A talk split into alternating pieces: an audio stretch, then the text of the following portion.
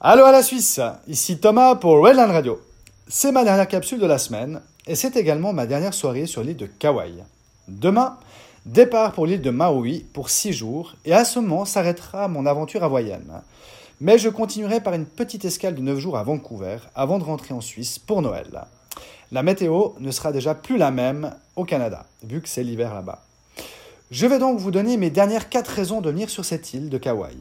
Après les poules, la végétation, les trails qu'à mon sens nous n'avons pas pu assez faire, je vais vous parler d'un endroit dont je vous ai déjà touché un mot. Il s'agit de la Napali Coast. Considérée comme l'un des paysages les plus spectaculaires au monde, cette falaise qui borde le côté ouest de l'île n'est pas accessible par la route. C'est beaucoup trop sauvage et escarpé. On peut s'y rendre soit en randonnée, par bateau ou par hélicoptère. Il s'agit de l'un des paysages les plus caractéristiques de Kauai, et les qualificatifs ne manquent pas pour décrire toute sa beauté. Avec l'un des versants de la montagne qui plonge dans l'océan avec ses multiples crêtes acérées, qui pourrait nous faire croire qu'il s'agit d'un stégosaurus géant endormi.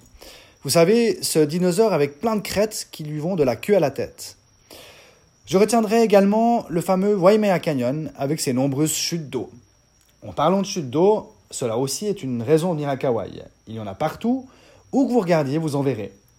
Certaines débutent de tout en haut des montagnes avec plusieurs cascades successives pour terminer en plaine. Et je vous donne une huitième raison de venir à Kauai. La nourriture. On y mange vraiment bien. On trouve plein de petits restaurants sympas et plein de charme qui sont la plupart du temps au bord des routes. Mais il y a aussi plein de food trucks.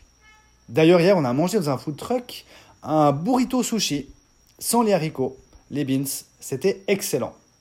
Les fruits sont très bons également, dont l'ananas que vous trouverez partout, et les avocats également. Et puis la spécialité de l'île, je suis obligé de vous en parler, que nous avons mangé une fois de plus aujourd'hui à midi, c'est le fameux Pokéball. Un plat typiquement hawaïen.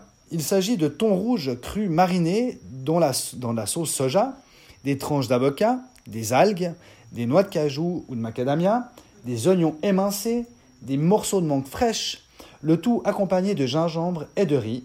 Tels sont les ingrédients de cette recette fraîche et légère. Poké signifiant dé, tout est coupé en morceaux et placé dans un bol, bien sûr. On en trouve vraiment partout, même dans les supermarchés en self-service que l'on fait soi-même. Donc ça restera une très belle découverte avec vraiment l'esprit hawaïen, le fameux Aloha Spirit, avec des gens sympas et très souriants. Aujourd'hui, c'était journée tranquille.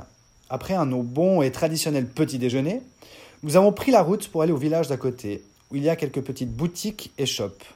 Nous y avons bu un bon café cette fois, car j'avoue que je ne suis pas trop fan du café filtre. L'idée aujourd'hui était de faire du surf. Donc nous sommes rendus à la plage et nous sommes restés sur la plage. En effet, les vagues n'étaient pas au rendez-vous. Après un bon moment passé à la plage, mes compagnons de voyage avaient envie d'aller faire du sport. Je les ai ramenés à notre résidence et je suis retourné sur la plage où j'ai laissé flâner mon esprit au rythme des vagues. Mes divagations euh, cérébrales m'ont amené à terminer cette capsule. Aujourd'hui, j'aimerais rebondir sur ma conclusion de hier où je dis qu'il ne faut plus s'attarder sur le passé. Quand je dis qu'il ne faut pas s'attarder, c'est que cela ne sert à rien de dire c'était mieux avant. Avant, c'était avant et on ne peut pas changer le passé. En effet, le passé ne nous appartient plus le futur ne nous appartient pas encore, seul le présent nous appartient. Facile à dire, ce qui n'a pas été mon fort ces derniers mois durant lesquels je me suis acharné à essayer de comprendre mes erreurs, celles qui n'étaient pas les miennes aussi. C'est d'ailleurs dur quand vous vous rendez compte que vous auriez pu faire autrement et que vous auriez voulu faire autrement. Mais comme on dit souvent, on est toujours plus intelligent après. Et j'ai même encore envie de rajouter, on se rend compte vraiment de la valeur d'une chose une fois que l'on a perdu.